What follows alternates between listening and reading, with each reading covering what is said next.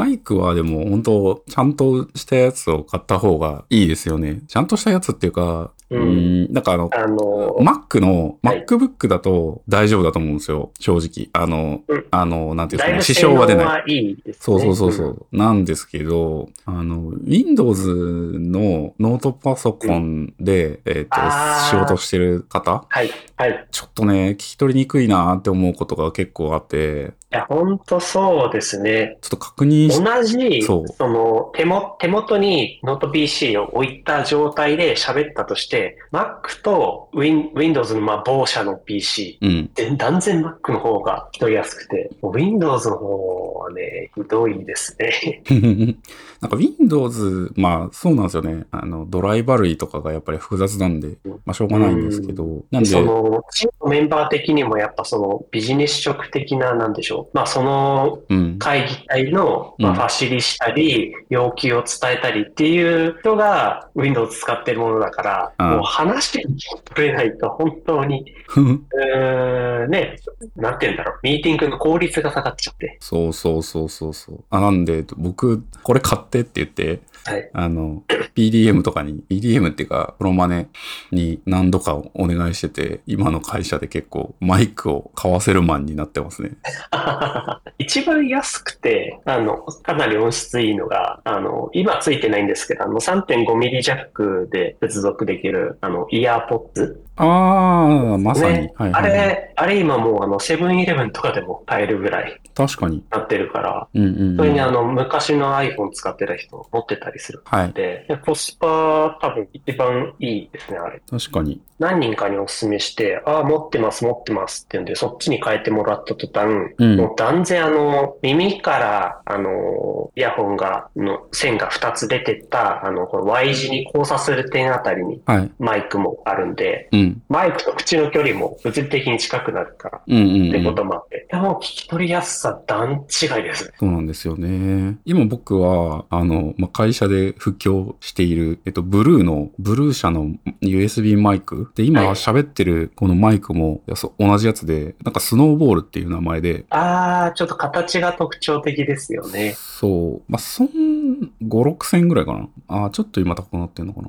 まあ、アマゾンの、えー、アマゾンだと5500円から7000円ぐらいですね。である。こいつが、まあ、お手軽？お手軽だし、割とクリアに聞こえるかなという感じ？で、多分だけど、レリビルドの宮川さんとかは、これの上位機種のイエティとかを使ってるはず。使ってたかなあで、えーそう、確かそう。で、あと普通に僕、あの、なんだろう、音楽とかやるときも、ブルーのマイクは好きなので、ー、うんうん。まあ、ブルーのこのスノーボール一番安いやつを使ってるんですけど、今のところ評判はいい気がしてます。まあ、このポッドキャストどうなんだろうって感じですけど。うんうんそいや、こういうのの方が断然とはいいですよね。まあう。うん。まあスタンドついてるから、うん本当に口元、一番近いところまで持ってくればいいですし、うん。あとはまあコンデンサーマイクだから、構成的なところもあの全部拾ってくれるので、うん。うん。まあその分マウスとかキーボードの音は拾っちゃいますけど。そう。まあ本当だったらダイナミックマイクとかの方が多分声だけなんで、うんポッドキャストだったらいいのかもしれないですけど。そうすると今度またダイナミックマイクは本当口元すぐそばまで持ってこなきゃいけないっていう点がね、また運用がめんどくさい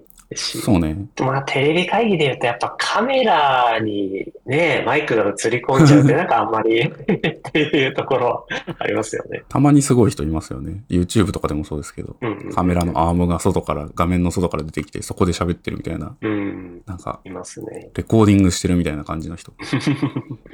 ちょっと大げさ。まあ、この、でもスノーボールとか、あの、何人か買ってくれて、すごいなんか、あのね、ま、改善されましたね、本当に。環境というか、買わせてるからちょっとあれなんだけど。いやでも本当そうなんですよ。テレビ会議、あの、映像なんかより断然音声の方が大事で、そうね。そこで、え？ってこう聞き返すような時間は本当に無駄だし、うん、うん投資して全く無駄じゃない、うん。うんですね。この USB のでもね、あれなんですよね。やっぱり機器が増えるから、あのいや、本当それありますよね。まあ、そこは若干うんうんうんだるいところなんですけど、まあ、それこそなんか、あの、さっきき話してましたけど、ケーブルの数が増えるんですよね。そうですね。で最近、まあ、ブームが起きてて、私の中で。あの、な、何のブームですか？USB Type-A 全部捨てるブーム。で、今のところ、えっ、と、まあ、ハブというか、KVM スイッチから出る、えートラックボール、キーボード、この USB マイクとかは、どうしても、まあ、もう、なんていうんですかね、ケーブルが周辺機器にビルトインされちゃってるんで、もう抜きようがないんで、変えられないんですけど、あまあ、あの、パソコンから出てくるやつとか、えー、なんだろうな。まあ、その辺のものは全部 Type-C に統一っていうことがやってて、で、USB ハブとかもかまさずにやる、あーやる、USB ハブも Type-C にするっていうのをやって、ーうんうんうんうん。基本今 Type-C だけになってるはず。おー素晴らしい。だいぶ気持ちよく、気持ちいいですね。いやーなんか僕も USB Type-C に全部変えられるんじゃないのかなって、やっぱ夢見てたことはあるんですよ。特に Mac 周辺だったらできるんじゃないのかなって思ってるんですけど。うん。なんか Windows、プライベートで Windows を使い始めた途端、なんか結構、あのー、Type-C 形状のポートが足りてなくて、うん。結局 Type-A なんですよね、僕のデスクトップの Windows PC。うん。だから、未だに Type-A と Type-C が混在していて、まあ、混在して何が何の問題があるのかっていう話なんですけど、タイプ、そうですね。あの、まあ、今、新しく新調したその KVM スイッチとか、えっ、と、えーまあでも充電もタイプ C にするつもりだからな。あのあ、けそこスはもう、そうそうそうそう。あの、データ転送的なところはもう仕方ないで割り切ってますけど、充電だけはもう全部 USB-C、もしくは無接無接点にしましたね。ああ、無接点いいですね。ライライトニングとか、あの、タイプ B とかが消えた代わりに無接点が増えたんですけど、うんうん。まあでもタイプ A のなくなったおかげで、ちょっとね、もともと使ってたタイプ A のケーブルが大量に今、結束というか結束バンドで今、足元にまとめて置いてるんですけど、これどうすっかなと思って、捨てるか、まあ捨てるんですけど、そのうち。捨てる。すぐに手に入りますし、まあね、全部集めたらでも結構そこそこな額になるからな。うん。三つ編みにでもってこう、それをまた束ねていて、なんか、なんかのあの、織物的にしたら、最終的にこうデスクマットにできないですかね。まあでもそれぐらいできそうな量はありますね。タイプ A とか、なんか古いタイプ C ケーブルとか、3.0とかね、USB の。USB の規格が、ちょっと今詳しいんですよ。あの、調べだから。もう3.0とか3.1はないよ。全部3.2だよっていうお話とか。3点、まあでも古いケーブルとかだと3.0や3.1、ジェン、あ、3.2、ジェン2、ジェン1とかね、ありますけど。今3.2で 2×2 とか、そんな感じで行ったりしますからね。そうですね。あ、USB、えっと、今 4K のモニターに、えー 60Hz フレームレート、60fps で映像を出力していて、で、そこから、えっ、と、HDMI で AVM スイッチを経由して、で、えっ、と、Mac に USB-C で繋いでるんですけど、この USB-C が USB3.2 Gen 2の規格なんですね。で、USB3.2 は、転送えっ、と、転送速度、理論値が 10GBps 使えるので、えっ、と、いけるんですね。ただ3.1とかだと 5GHz、5GBps なんで、ちょっと心もとないと。うんうん3.0とかだともう、あ、3.0だと 5GHz、5GBps なんで、まあ多分いけるかもしれないんですけど、今度はその USB-PD じゃない、電源が取れないってことで、そう最大 5W までなんですよね。3.0だと。ですね。なんで3 USB3.1 以上で 100W の、えー最大 USB 電源が送れる、パワーデリバリーできるっていう、えーなんかいろいろね、違いがあって。で、さらにその上位機種として USB3.2 Gen 2 Dual とか、えー USB4、USB4、えーあ、USB4 Gen 3かな？で、それの Dual っていうのがあって、で、またそれぞれサンダーボルト3とサンダーボルト4に対応しているっていう、なんか企画がいや、もうややこしいですね。ややこしいんですけど、同じ形状なのに、この USB の、なんていうんですかね、あの、まあ、し種類っていうかその、うんうん。このコネクタは全部タイプ C なんだけど、そうそうそうそうそうそうそう。まあ実際必要になる規格はこれみたいなのがうんパッと見わからんっていうのがね、うんうんうんうん。なかなか。これは闇を深抱えているなという感じで、うんただ一回覚えたので、覚えたので、覚えたのと、ある程度うまくいったので、この配線。じゃあ、来週の Apple の発表で多分 Type-C の iPhone が発表されるんですけど、多分それが。引き金となっもう発表が。タイプ C の阿鼻教官みたいなのがいっぱい出るんだろうな。ああ、そうですね。なんか、噂では、また、タイプ C 形状ではあるけど、うんなんか独自路線を結構突っ走ってるようなお話がいろいろありますね。特に、アップルが気にし、ライトニング企画ですごく重視したかったのが、やっぱサードパーティー製うん。の充電うん。部分に関して、やっぱなんか事故が起きないようにみたいなところを 気にしてたらしく、なんかそのために、えっ、と、制御用の認証付きのチップを使ってっていうのを、まあ、続けてきた。このエコシステムを続けてきたうん。ですが、まあ、ライトニングでやっていたような、その認証付きの制御チップをタイプ C 形状にしたとしても続けるみたいな噂があって、うんその認証付きのじゃないと充電しようとした時に、どうやらなんかダイアログが表示されてしまうとか、なんかそんな噂があったりしてましたね。うん。うん。うん。うん。うん。うん。うん。今もなんか Lightning で、その、認証用のチップが入ってないと、そんなダイアログが出てくるとか。確かになんかあの、このケーブル、 Lightning ケーブルは純正ではありませんみたいな表示がされることがありますね。うんうんうんなるほど。まあ、あんま使うことないですけど、まあ、 Lightning 結構ボロボロになる、ボロボロになるっていうか、その、つなぎ、ん？つなぎ直すとすぐボロボロになっていくっていうか、うんうんうんちょっとな、もろいかっまあ。端子がむき出しですし、そうなんですよね。うん、しかもその端子が、まあ、だんだんこう参加していくと、何本かある線のうちのどれかが充電用の、あのーなんですか、フラグみたいなのを兼ねてるので、接続しても充電が開始されないっていうのがあって、なんかそのために、あの、綿棒の先で擦って参加した部分を落とすとか、いろんなハックがね、うん。言われてますよね。うんまあ、どうなることやらって感じですけど。どうなることやら。まあ、でも、い一個嬉しいのは、まあ、USB になったとしたらば、転送速度が速くなってくれるんじゃないのかなってところだけは。そうですね。なんか、、期待してますね。うん。なんやかんやで、どうなんだろう。あの、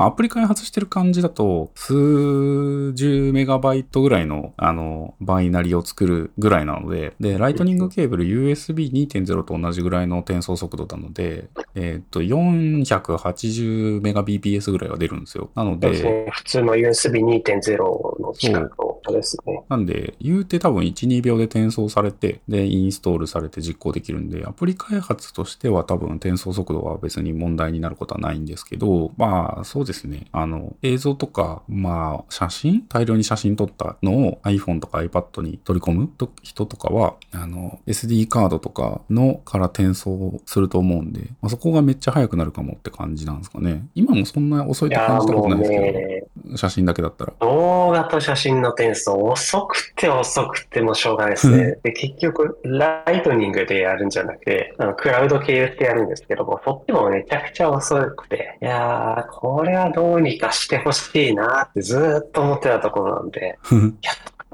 とって感じはします。ああ、結もう、構ああのれなのかな？特にビデオなんてもう普通にギガいっちゃいますからね、iPhone で撮っちゃうと。よっぽど設定であのー、バツを落とさないとダメで。確かにクラウド経由で転送するのはちょっと確かに時間かかるかもですね。あの、iPhone で映像をと撮る人とかはね、確かにケーブルで繋い一旦で。編集するために、うあの、PC とか、もしくは、まあ、iPad とかに移すんですけど、これが本当にストレスで。これあるかもですね。確かに。GoPro とかもな、映像ちょっと撮って iPhone に保存してたやつとか保存してみたら 20GB ぐらい普通に食ってて、びっくりした時とかあったかな。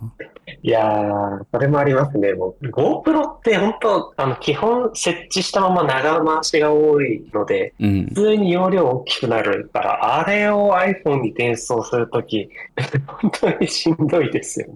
そうそうそうそう。びっくりしました。僕必ずだからその時はもう PC に取り込んでますね。はいあの SD カードを取り出すか、もしくはあの USB で直接繋いじゃって、うんうんうんうん。うん、いいんどいですね。最近あの、また、こう、天気の様子が良くないはい。ので、まあ、台台風とかもあったりして、だからあの、なんですか、定点観測的にこう、庭のベランダにこう、吊るして撮ってたりしたんですけど、えー、いいでっすね。雲、雲が流れていったり、雨がはいはいはい。で、で、もう通通り雨というか夕立というか、まあそんな感じでバーって一気に降るんで、うんもう画面がしばらく真っ白になるんですよね。で、で次の瞬間にはもうなんか晴れて、だんだん道路が乾いていく様子とかが撮れて、なんか面白いなっていうのが撮れたんですよ。はい。あそれも、本当何時間も長回ししてるんで、これがね、面白いの撮れたって思ってからのこう、シェアしようとか、ちょっと編集入れようとかっていうのの、うん。なんだろう、モチベーションを下げてくれるというか、まあ、遅いですもんね。うん。ファイル容量ね、そうですね。映像編集とかやってる、なんか YouTube のやってる人とかって、めちゃくちゃ動画ファイル、その、作るじゃないですか。で、4K とかで撮ったりするじゃないですか。で、どうしてんですかね、あのデータ。もう編集したら捨ててるんですかね古い素材とか。まあ僕の場合ですけど、よっぽどのことがない限りは編集して書き出して、YouTube とかに上げたらもうそれで元ファイルとか消すようにしてますね。じゃないと本当にもう溜まっていく一方で、まあね。ストレージ足りないですね。テラ単位で必要になっちゃうから。そうそうそう。このこと考えたら、いやー、そんなに見返すこともないであろう元データをテラ単位でずっと持っておくっていうのは、これ負債になると思って。まあね。うんいや、これ迷ってんですよね。ポッドキャストのこのデータもどうしようかなと思ってて、古いデータ、はい。そうそうそうそう。まあ、古いデータを使うことはまずないんで、まあ、捨てるが、捨てるでいい気はしてるんですけど、編集済みのもの。なんかで引用するとしても多分編集済みのデータを引用するとかぐらいだと思うんで、まあ、引用したことないですけど、まあ、捨てるか。なんか、うんまあ、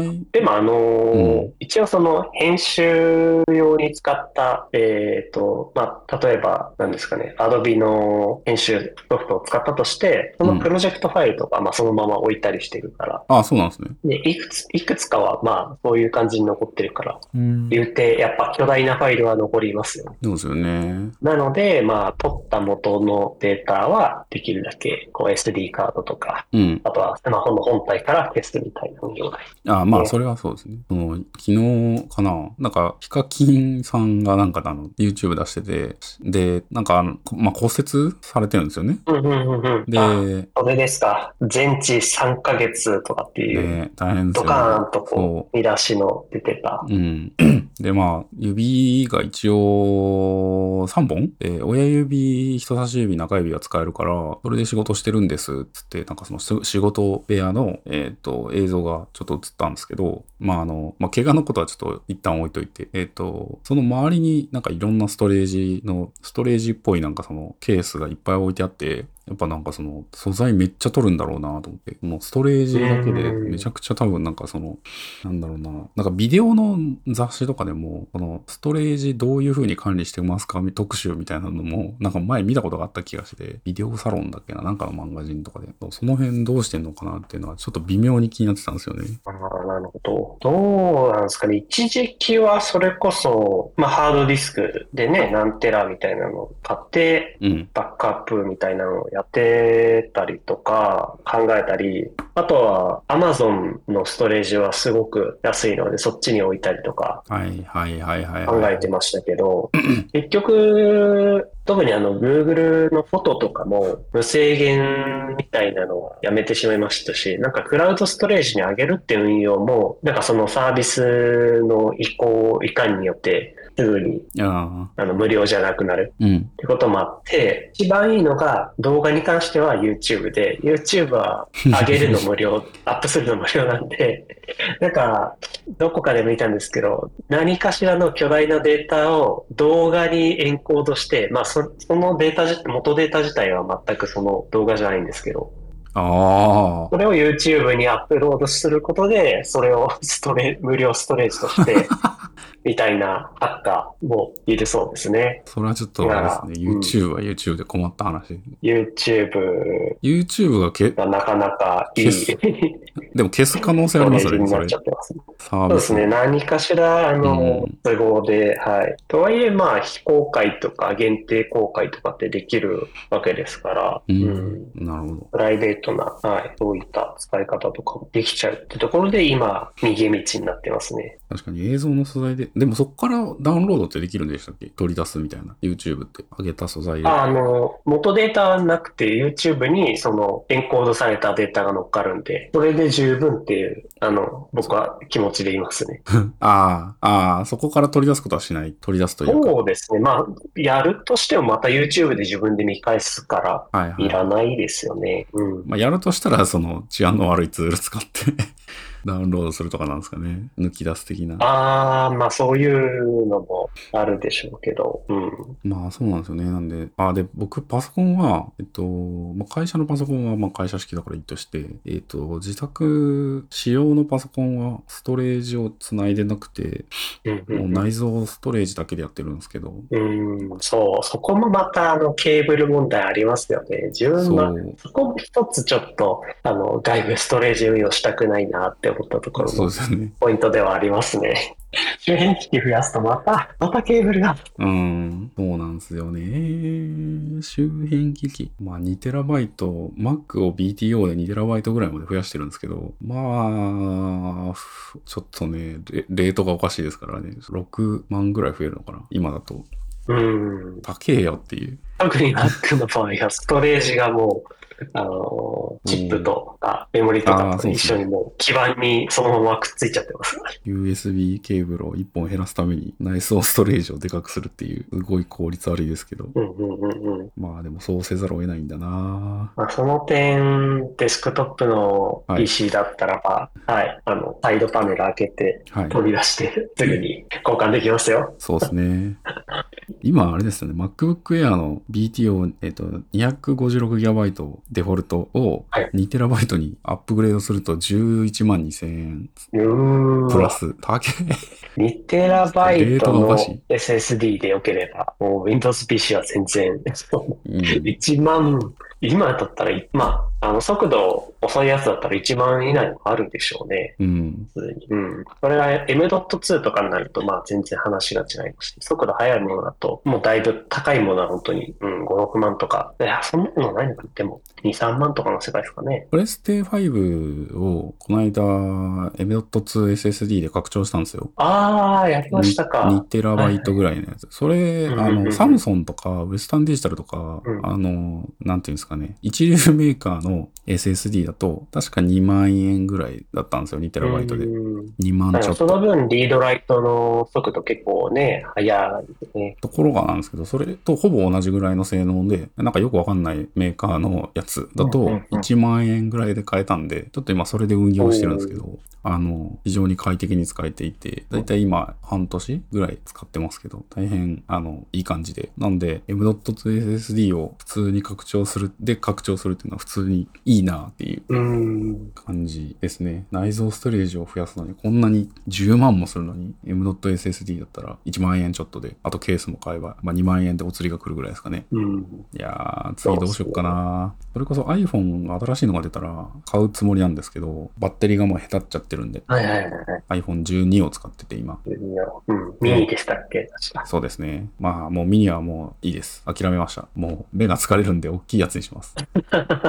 で、iPad もね、ちょっとそろそろ買い替えたい。iPad Pro。えーまあ12インチ。これもうワンサイズ大きいやつが出てくれると嬉しいなって思ってるんですけど、12インチよりさらに上ですか？そうですね。もう、ノート PC、MacBook Air と同じになっちゃいますね。MacBook Air、そうですね。MacBook Air も15インチ出たし、15インチ iPad Pro を出してほしいところですね。でかい。で、MacBook もこれ今 M1 なんですけど、M1、M3 が出たら買い替えたい。うんうんうんうん。今この iPhone、iPad、MacBook Air がこう、買い替えたいブームが、ブームというか、そろそろ買い替えたいなっていう新しいのが出たら機運になってるので、とね、来週の発表からちょっと矢継ぎ早にいろんな多分、M3 いつ出るのかな？まあそれ次第ですけど、来年かな？来年の春ぐらいかな？ちょっとね。散財のシーズンが近づいてきてますね。どういうこのペースで M シリーズのチェックって持ってましたっけ？なんかでも1年半か2年ぐらい、ぐらいで多分、え、M、ん ?M1 から M2 になったんで、1年半ぐらいかな。うん。で、その間になんか、ウルトラとか、マックスとか、ちょっとなんか、ああ、そうですね、そうですね。確かに。謎の、そういうの、はい。上位モデルみたいなのをね、買ってますね。うん。ちょっとね、この M1 MacBook Air がすごい快適なので、このなんか軽くて、軽くて優秀みたいなやつの、まあちょっと M3 版が出たら買っちゃいたいなーっていう気がしてますなうんうんお金貯めないと。秋って新製品発表ラッシュでしたね。忘れてましたけど。そうね、そうね。うん。まあ、その間にあれか、もしかしたら Apple がそのゴーグル出すかもしれないので、ちょっと時期がずれるかもしれないですけど、うん。ああ、忘れてた。ビジョンプロ。かそういうビジョンプロ。まあ日本はまだあ、そうだった。日本はおまくみだった。っ痛いですけど。うん。ていうのを喋って、えー、はいねネタ。なんかネタを持ってきてた割に結構さ、いろんな話しちゃいましたね。そうでした、そうでした。何かっていうと、ちょっと技術ネタ、ここでですかね。うん。気になる、気になる技術用語が出てきてて。えー、そうですね。と Notion が開かない。なんで、いや、出た。久々に聞いた。えー、これは話的には上から順番にこう何か経緯があるってことなんですかね。えー、っとですね。ちょっと待ってくださいね。あの、なんだっけな、何書いたっけな。えー、っと、あ、えー、っと、そう、一ちょっと軽く、えー、っと、Apple トレードインについて持ってきたネタとしては、Apple トレードインしましたっていう。はい。はい。えー、っと、これあれですね、あの、まあ、下取りですね。古い MacBook と iPad Pro と iPad mini を、えー下取でいりしました。っぱいある。そう、古いやつ。そう、古いやつで使ってなくて、ああ、使ってないものがそんなにあったんでしょう。なんと。そう。使ってないけど、5年前ぐらいに買ったやつなのかな ?iPad Pro とかも。初代かな ?12 インチ。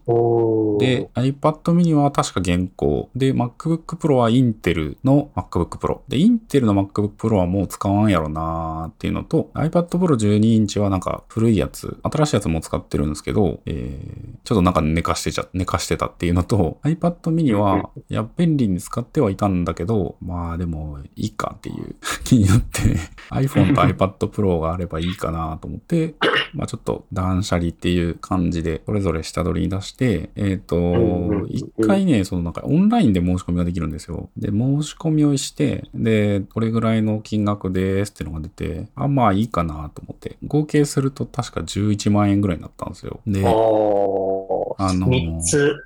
出して11万。うん。なまあ、るほど。メルカリとかで5年前のうん人だったらば、そうね。まあ妥当かなみたいなところですかね。MacBook Pro とか45万ぐらいで買ってるから、まあ、なかなか、なかなかなんですけど、まあまあまあ、肥やしにしとくよりはいいでしょうっていうので。うん、そうですね。で、えー、そのまます申し込みのフォーム進めてて、で、運転免許証とか、マイナンバーとか、えー、顔写真付きの証明書を、えー送信する画面になるんですけど、これがめちゃくちゃバカなん古ですよ。物取り扱いは。そそうですね。そこの証明がありますね。なんかし、バカ、まあ、でもなんか、もうこれバカバカですよこれ何回か、はい。アップルのトレードインに関しては、なんかその下取りの業者があんまりよろしくないっていう話を、いくつか僕もなんかエピソードとして聞いたことがありますね。で、今回はな何があったんですか？もう、なんか書いてる住所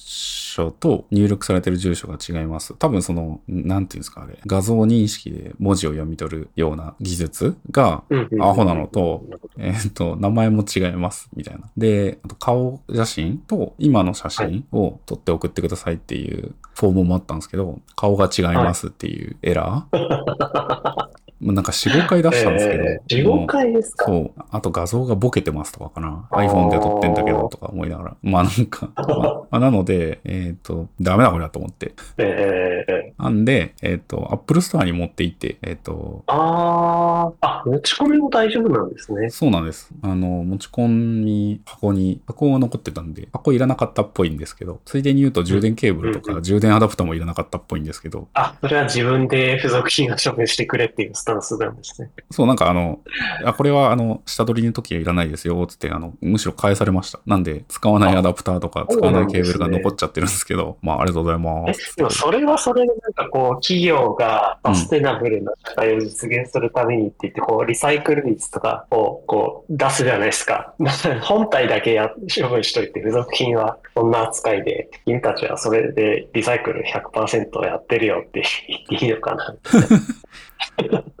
まあ、そこはね。そうですね。はいはい。本体だけなんだ。なるほど。本体だけでよかったですね。で、持ち込でも処分してくれって言ったら多分処分してくれるんでしょうね、付属品。うん、うん。だと思います。うん、で、はい、普通に満額、その、下取りの見積もりを出した時と満額。出した時の、はい。はい。もの。と同じ査定が出たんで、あ、じゃあ、ありがとうございます。つって、あの、Apple Store で使えるギフトカード？11万円分もらいまして。ああ、Apple 何でしたっけ？なんかありましたね。そう。まあ、なもんで、まあ、来週のアップルの発表は、このシフト。それで、はい、また、これお買い上げ。そうそうそうそう、はい、できるぜっていう話ですね。で、えっ、ー、と、っていう話でしたっていうのが Apple トレードインで、で、その後は、えっ、と、その、えっ、ー、と、iOSDC っていうカンファレンスに参加したんですよ。あ、iOSDC ありましたね。そうでした、そうでした。まあ、参加っつっても、まあ、1日だけ行ったんですけど。うんうん。なんか同僚でも行ってる人が、うん、はい、いた。そうですね。気がします。うん、あの、御社の えー、なんか発表してたのかブース後でちょっと探そう。はい。もう結構あって、知り合いいるかなと思ってチラッと見ましたけど、若い人がいっぱいいて、あ、もう知らない人たちばっかりだと思って、すごすごと去っていきました。声もかけずに。そりゃー、ね、もうね、転職してから何年経ちましたっけ？転職してから 2, 2年、2年ちょっとですかね。はい。でもそんなもんか。そう。いやー。ということはだいぶ、なんか入れ替わっちゃってる感じしますね。うん。いやー、さすが御社、若い人たちがいっぱいいる感じがしますね。で、えっ、ー、と、そこで、まあ、あの、まあ、いろんなその iOS の話とかいろいろあったんですけど、まあ、僕その iOS と Android と Web、どれもちょっと今仕事でやってて、で、なんだろう、まあ、あとデザインとかもやってるんですけど、まあ、iOS とか Android はなんとなくこう、ヒューマンインターフェースガイドラインとか、マテリアルデザインみたいなこう、基準標準があって、まあ、それにこう、沿うようなデザインをしたら、まあ、うんまあ、大体正解じゃないですか。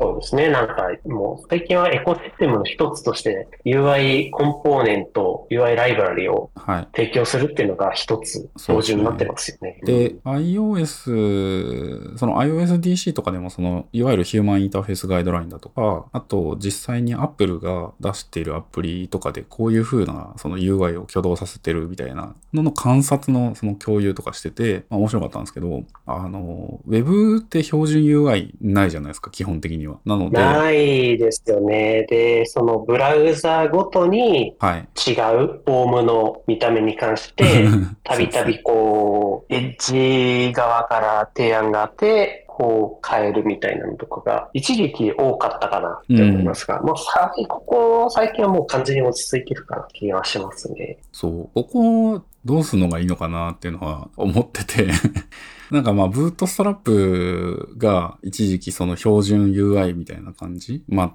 標準 UI っていうか、まああれが作りやすいから、エンジニアとしての。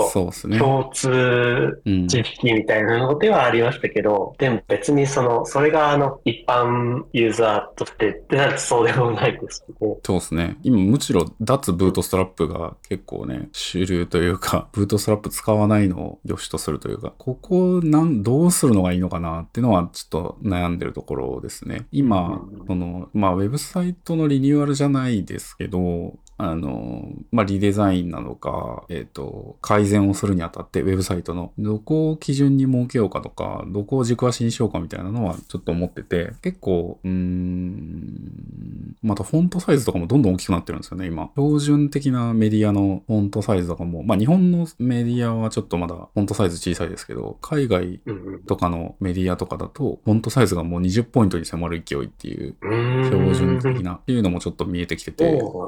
ブラウザーのデフォルトが16からするとだいぶ大きく 見えますね。大きいですよね。うんそう。まあ文章その分書かなくていいっていうメリットありますけど、まあなんで、どうすべきなのかなっていうのはちょっと気になってたところとしてます。ああ、やっぱりなんか日本は日本独自の日本語だからだと思うんですけど、またちょっと違った感じはありますよね。うん。そのアル、アルファベットを日本語に置き換えたときにそのまま収まり良くなるかっていうと、そうでもないので、うん。そうですね。アルファベットちっちゃいですもんね。ちょっと全角文字に比べると。なんか、かそうですね。あの、画数が少ないから、なんか正方形のこの文字を埋める、うんなんですか、領域があったとして、その中に実際に文字として認識される、塗りつぶしされてる領域がそんな多くなくて、うん。それと比べると、日本語の特に漢字なんかは、ゴテゴテゴテっとこそうう、。領域の中にいろいろ、うん、必要な、えー、ルートとかも多いですしね。WebUI の表ね現、ね。そう。カタカナとひらがなで書ければいいですよね。う ん そうですね。ハングルみたいに漢字使わずに。ハングルは本当にあのーすごく論理的にできててすごい文字ですよね。いや、うん。ゆそう、WebUI の標準でしたね。うんなんでしょうね。マテリアルが、こう 最初に話に出てくるとは思いますけど、言うて他に何か共通言語として使えそうなものあるかっていうと、うん。あんまないですよね。う。ん。で、さっきのそのエンジニアの共通としてブートストラップがあるっていうところも、うん。今、なんかマテリアルデザインに置き換えられてるような気がしますが、ただ、なんでしょう。た単なるコンポーネントの装飾をまとめたものではなくて、結構 Material Design が定義していることって広いので、そこまで深い、なんでしょうね。ガイドラインについてちゃんと理解してないから、見た目だけうん。やろうとして失敗してるケースはよく見かけますね。そうですね。うん。こればっかりはなで、なんかね。だからまあ、 Material Design をなんか、えー、ベースに実装した、えー、 React のライブラリー、 Vue のライブラリー、 Svelte のライブラリーみたいなのが、うん、採用されることとかが多いのかな。うん、まあ、いろいろありますもんね。思いますがううんん。うん。まあ、管理ツールみたいなところは特にね、あの、デザイナーがコースかけずにエンジニアだけで完結させるみたいなところで、そういった採用の仕方が多いかなとは思いますね。アントデザインでしたっけ？あの、UI フレームワーク。アントデザインですね。えっ、と、あ、アント、はいはい。アリのアントですね。あ、そうなんだ。えっ、と、えこれ、A- ANT だから、はい、スペル NT。合ってますよね。これ、なんか一時期、そういうのに使ってましたね。うん。 Material っぽいっちゃ Material っぽいんだけど、まあ、独自っぽいっちゃ独自っぽいというか、その、うん。まあ、これはこれでいい感じだなと思ってて、なんか React 使ってたんですけど、これ、まあ、相性がいいのかどうなのかって感じですけど、結構、あの、使いやすかった印象です。ただ、ドキュメントが、うんなんというかこう、当時、当時はちょっと見にくかったので、困った時はありましたけど、まあ、操作感も悪くないから、アントデザインのコンポーネント、もう今5.0なんだ。ああ、ちょっと今見てみましたけど、確かに自分が知ってた頃より、すごいドキュメント充実してますね。うん。うん。だいぶコミュニティの活動が活発そマテリアルっぽいって言いましたけど、どっちかっていうとアップルっぽいですね、これ。う。ん。デザインのサンプルとか今見てますけど、アントデザインでレイアウトサンプル？うん。まあこれ中国のコミュニティがメインで作ってるコンポーネント集かな。うん。なんかこの辺とかはね、うん。うんうんうんいろいろあるなーって感じで。、僕も知ってましたし、全然マイナーではなく、そうですよなんかね。、こういうのを探した時に必ず出てくる候補の一つではうんあ。りますよね。で、こんだけ、まあ、コミュニティの活動でバージョンも上がってるし、ドキュメントも管理されてるし、うん。うん、なんか、チームとしてこれをベースに作っていきましょうっていう時にすごく便利なものになってますね。うん。うん、では良さそう。で、まあ、これは一旦置いといてるんですけど、 Electron で、 Electron っていうか、まあ、Windows と Mac のアプリが作りたいなっていう話が上がって、いわゆるデスクトップ向けってことですね。ただもう Electron 触りたくないなっていう あの、気持ちがあって、なるほど。なんとなくなんですけど。なんとなく。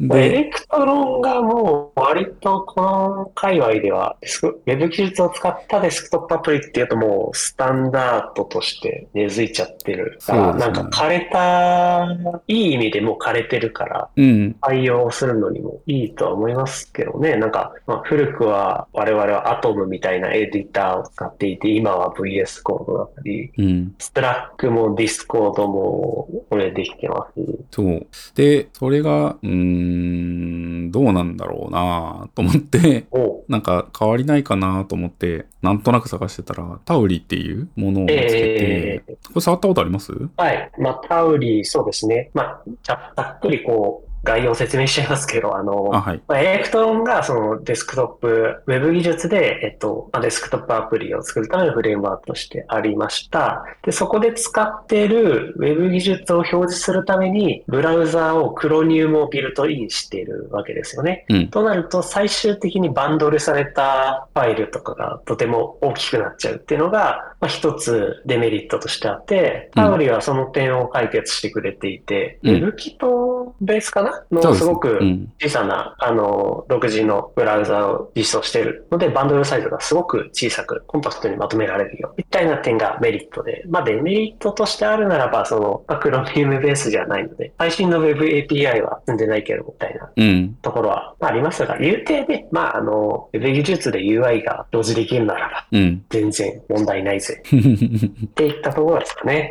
そうですね。えっ、とアウリ。うん。そうそうそうそうそうそう。バージョンももう、だいぶ開発進んでますね。1.4ですか。いつの間にか 0. いくつ超えてましたね。うん。いや、これ、割と、ちょっと、その、まあ、クロニウム、なんかバンドルサイズがでかくならないっていうところは、まあ、デスクトップなんで別に気にしなくてもいいっちゃいいような気もしますけど、まさにいいなって思っていて、あと、まあ、なんとなくなんですけど、ラストが書けるっていうところ？うんうんうんうん。そうですね。なんか、ここにも、ノード JS ではなく、ラストの波が、みたいな感じです。いますよね。ちょっと、まあ、あの、基本、表で、まあ、ウェブ技術で開発するんですけど、まあ、やることはあんまないと思いますけど、まあ、裏でなんかこう、うーん、なんか、コードを動かしたい時とかは、 Rust が使える。まあ、 Electron でもやろうと思えばできるのかなんですけど、うんまあ、その辺がちょっと面白いポイントだなと思って、ちょっと最近遊んでるっていう感じですね。うん。まあ、なんやかんやでこの、うーん、デスクトップ上で、まあ、な、なんだろうな、ちょっとしたアプリを作って遊んでみてるんですけど、まあ、ウェブ技術なん Windows にで、も Mac にも対応したいっていう話ですもんね。そう、あのーデスクトップアプリ作るのって、まあ、めんどくさいじゃないですか。その、うん。しかも、その、両 OS に向けるとめんどくさいので、なんか Web 技術変えると楽だなそうですねね。ただ、エレクトロン、 Tauri、うん、フラッターデスクトップとかも今だったら選択肢に上がるんですかね。上がるそうですね。うんそれこそフラッターだったら iOS、Android もね、あの、もうね。はい。で、あと、先ほど言っていた、その、なんでしょう。UI ライブラリー的なところも、フラッターが込み込みでああ、そうですね。やってくれちゃう点で楽なのかなっうんて一つの選択肢には。はい。あの、 React Native とかも、あ、 React Native もありましたね。あれ、でも今デスクトップってどうなんだろあ、デスクトップも対応してんじゃないですか、まだ。なんだけど、その UI ライブラリ周りがやっぱりちょっとフラッターが頭一つ抜けてる感じはしますね。安定感というう。か。ん。ただ、ダートがあんまり好きじゃないんだよな。そういう話はよく聞きますね。なんか古くは、その、やっぱ、 AltJS みたいな感じでしたけど、そうですね。あんまり今、オルト JS って感じでもなくなっはいて、独自の路線を進んでるうん。感じはしますね。今のダートはちょっと見てないんですけど、オルト JS って言葉わかんなかったですね。ほぼ死ですよね。そうですよね。あんまり言わなくなっちゃいましたね。今もタイプスクリプト一択みたいな話で、もうコーヒースクリプトとか、そういうの忘れられてる気がしますね。あの、ちょっと話また脱線しますけど、あの、Ruby on Rails のレポジトリ、えっ、と、Ruby on Rails が使ってるターボかな？ターボっていうライブラリ。えー、まあ、あの、ここも DHH が多分 Rails を作ってる人と同じ人が、あの、コントリビューターというか、オーナーというか、このライブラリから、あの、Remove Type Script っていう、えー、コミットというか、プルリクエストが発行されて、で、TS ファイルを JS ファイルに置き換えて、うーん、まあ、型定義とかを外すみたいなプルリクエストうんうんが、うん。あの、まあ、速攻でチームメンバーにアプローブされてマージされていったんですけど、それが、あの、だいぶこうインターネットを騒がせていて、また Ruby on Rails はなんかその動的な言語だから Ruby が、なんで、なんて言うんだろう、 TypeScript を解析してなんやこれってなっていう、ちょっと炎上騒ぎみたいなのが起きて、うんうんうん。 add TypeScript っていうプルリクエストが新たに誰かが作って、これをマージしろみたいな。元に戻せみたいな。うんなんかちょっと炎上騒ぎになって、ちょっとね、ツイッターが盛り上がってましたけど。えーまあ、ツイッターだけじゃなくて、レディットとかそういうところでもだいぶ盛り上がってきました。ああ、まあね、思想が違うから、そもそも、うん、うんここで揉めるのはちょっとなんか、どうなんやろうなとか思ったけど。えーそうですね。まあ確かにそのコンパイル挟んでようやくランタイム上で動かせるうんって。いうのは、まあ Rails とは確かに違うものなので、うん。うん。まあ、動的なエコシステムなので、そこで性的なシステム、エコシステムが乗っかってくるのはちょっとね、うん。やっぱ食い合わせが悪いというか。まあ、それをデファデファクトで載せるんじゃなくて、そこはユーザーの選択に任せて、自分たちで TypeScript を載せてくれ、みたいなのは、まあ一つの解ではあるかもしれないですけどね。うん。うんそう、そうなんですよね。なんつうか、古くは、なんか、 Lightweight Language みたいなことをやられてた言語の一つだから、そういうのが挟まっちゃうとまたね、あんまり ライトじゃないのかな。うんまあでもちょっとなんか、なんやかんやでやっぱり型はな、欲しいんだよな。うーん、そうですね。やってるとだんだん気づいてくるって感じが。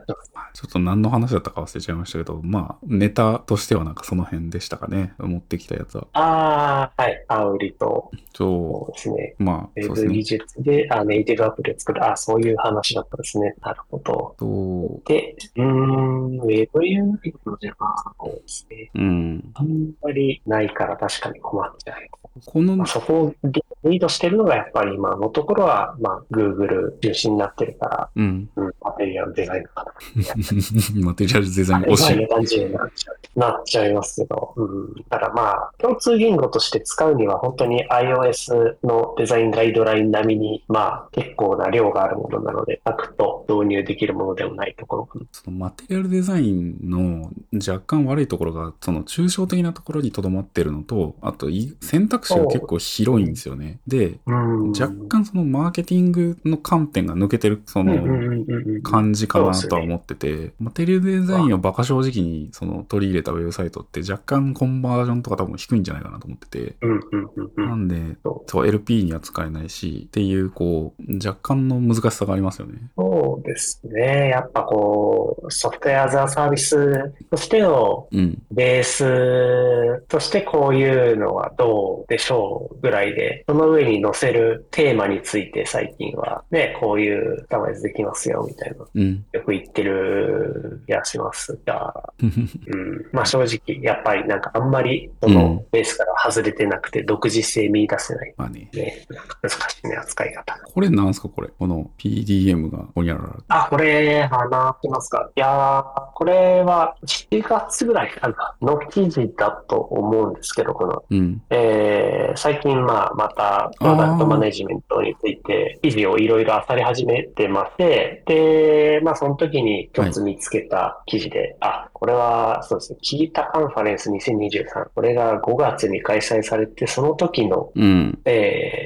文字起こしというか、カンファレンスの文字起こしした記事ですね。で、まあちょっと、うん、プロダクトマネージャーが出てきたがゆえに始まった良くない文教というタイトルがなんかキャッチーだったので、うん。うん、ちょっと、あの、読んでしまったがために、今日、こんなお悩みあるよねっていうのを話したくて持ってきてました。うん。で、一番まあ、あ、そうそうって思ったのが、記事の真ん中ぐらいに、あの、そうですね、タイスライドのタイトルは分業制ダメ絶対って書いてあって、で、なんでしょう、UX とテックとビジネスと、うん。それぞれ専門性を発揮する人たちがいて、その交差点に、あの、PDM がいるよっていう図があるんですけど、その良くない分業の例として、うん。PDM を中心に、周りに UX とテックとビジネスが細い線で結ばれてて、はい。そのテックとビジネス、UX とテック、UX とビジネスは全く交差してないうん。っていう、この絵を見て、ああ、そうそうそうそう、そうなんですよね。私は電話交換局じゃないんですよ、みたいな状況あるよね、と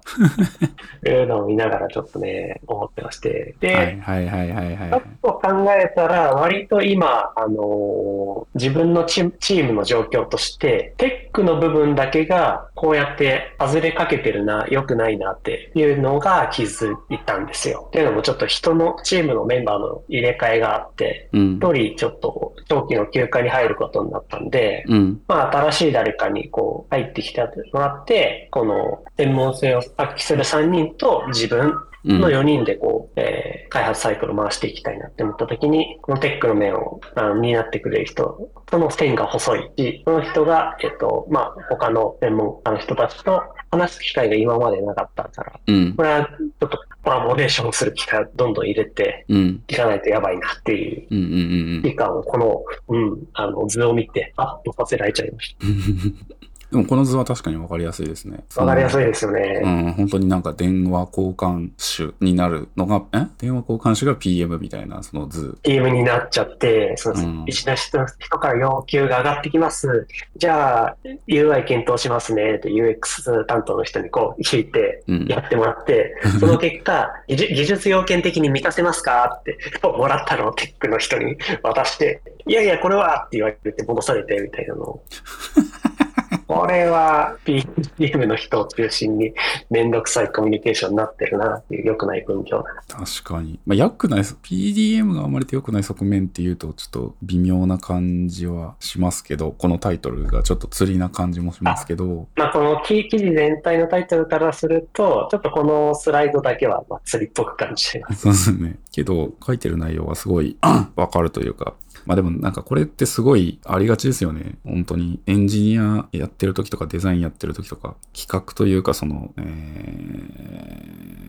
ー、なんかビズデブの人がうん。やってる時とか、うんそれぞれがそのエンジニアについて特に何も考えてないとか、ビジネスについて考えてないとか、うん。うん。あの、結構ああるっちゃあるような気がしてて。そうですよね。なんか他の専門家たちの領域に対しては、なんか線引きをしちゃってあまり触れないみたいなのは結構ありがちかなと。うん。で、この登壇された方自身ももともとはエンジニアはい。で、今プロマネをやってるからこそ、うんえー今エンジニアの人に向けて、えーうんちょ。っと意識改革をしてほしいよっていうような、今日の、はい、投資、全体のセッションとしてはそういったお話で。これ逆にビジネスの人もエンジニアとか、そのデザインとかについて、まあ、書き、ここにチケットで書いとけばエンジニアが判断してくれるから、一旦書いとこうぜ、みたいな、すごい出来の悪い使用書とか、使用書っていうかなんかもうなんか、うーん、なんかチケットを作ってやってるところとかこも見るんで。ういうことをやりたいよっていうのをそうそうそうまとめただけそうが。そうそうそうそうそう。背景はとか、そのエンジニアの工数かけることによって生まれるリターンとかっていうところが考えられてない。まあそこはビジネスとしていまいちなんですけど。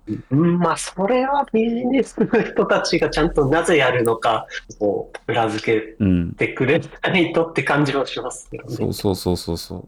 あの、まあ、この、ここ、このスライドでいう UX とビジネスとテックっていう分業の場合だと、どこの専門家がやるのかなって言ったら、まあビジネスです。まあなんかよくあるのがフォントがちょっと違うから、フロントエンドで言うとその、このページだけフォントが違うから変えてほしいみたいな、なんかい一見簡単そうな要求とかをチケットでペッて貼るんだけど、あの、えまあ多分簡単なんですけど、えっと、それ別にやらんでも回ってるよねっていう状態の時って別にやる必要ないっていう話もある気がしてて、エンジニーはいはいはいアからするとまあなんでやんだろうそのビジネス的に考えると、はい。まあ別にその、なんでしょう。ユーザーさんはこのサービスを使い続けてることができてるそうそうそうそう。点で、そこまでなんで、クリティカルあ、そう、なものである。ごめんなさい。なんで、デザイナーからすると揃えてほしいんだけど、うんビジネスカラーだと別にやる必要ないし、エンジニアからしても、なんか、え、お前、お前がやればみたいな感じの にはなるのはうんある気がしてて、これはね、非常にわかる。そそれを、また PDM として、はい。あのーそれぞれ翻訳していくわけですよね。はい。翻訳してあげるわけですよね。あの、なんでしょうね。あの、いう、い全サービス全体としてのその一貫性を保たせることで、まあ、ソースコードの負債を、あの将来的な負債をこうなくすとか、うん。うん、いろいろまあ翻訳してあげるわけですよね。ビジネス的なメリット、あの、テクニカル的な点でのメリットとかを示して、うん。まあ、あとまあ、、本当そういうのが多いです。うん。そういう要望が来ても、まあ、これやってもしょうがないからう、ん一旦やめとこうかっていう、こう、うん。ことをするとか。まあ、大変ですよね。うん。うん。これはいい記事ですね。これ、これシェアしようかなうん。自分の会社にも。あの、まあ、全三三部作というか、まあ、記事では3つに分かれてうちの1つ目うん。なんですけど、うん。うん。ありがとうございます。1つ目のこの問題提起的なところで、うん。今こうなってないみたいな、ちょっとチームに共有するうん話としてなんか良さそうだなって。うん。なるほで、結構、まあ、あの、記事の集めとかなると、あの、現役エンジニアの人に向けて、あの、こういうマインドセットでやりましょうよ、みたいなあのお話とかもあって、ど。うん。良かったです。うーん。ああ、なるほどね。これな、逆にビジネスとかデザイナー側の PD から派生した PDM の話とか出る、出てほしいな。ああ、それもありますね。うん。っ 素晴らしい。ていう、はい。ちょっと今週見かけた気になった記事でした。ありがとうございます。お、結構収録時間も伸びてきた。はい。もう割と1時間半近くなろうとしてるから、今日はこんなとこですかね。うん。ですね。いくつか他にもちょっとネタは持ってきてたんですが、全然次回でも。うん。はいちょっとだいぶ 前半で時間を使ってしまった。まあでもちょっとね、僕としてはこの、えっ、と、なんていうんですかね、USB のこの配線周りを、ちょっとこの週末、ちょっと綺麗にできたので、もうだいぶこ今週は本当にいい週末だということで、満足していや、でも本当に、このケーブル問題に関しては自分も本当共感することしかなくて、特にそのリモートで、まあ自分の好きなデスク環境でできるようになったから、ゆえになんかもっといい回はないのだって、ついついエンジニア的に最適解を求めちゃうから、あとはね、あの、ピンタレストやら YouTube やらでデスクツアーとかを見るといいな、かっこいいなって思っちゃって。まあファッションですよね、ある種の。うん。ああ、まあそうですね。ある種そうですね。まあちょっと打足な話ですけど、最近それで一個気づいたことがあって、はい。自分のデスクと、あの、そういったデスクツアーで紹介されているもので、一個違うなっていう気づきがあって、うん。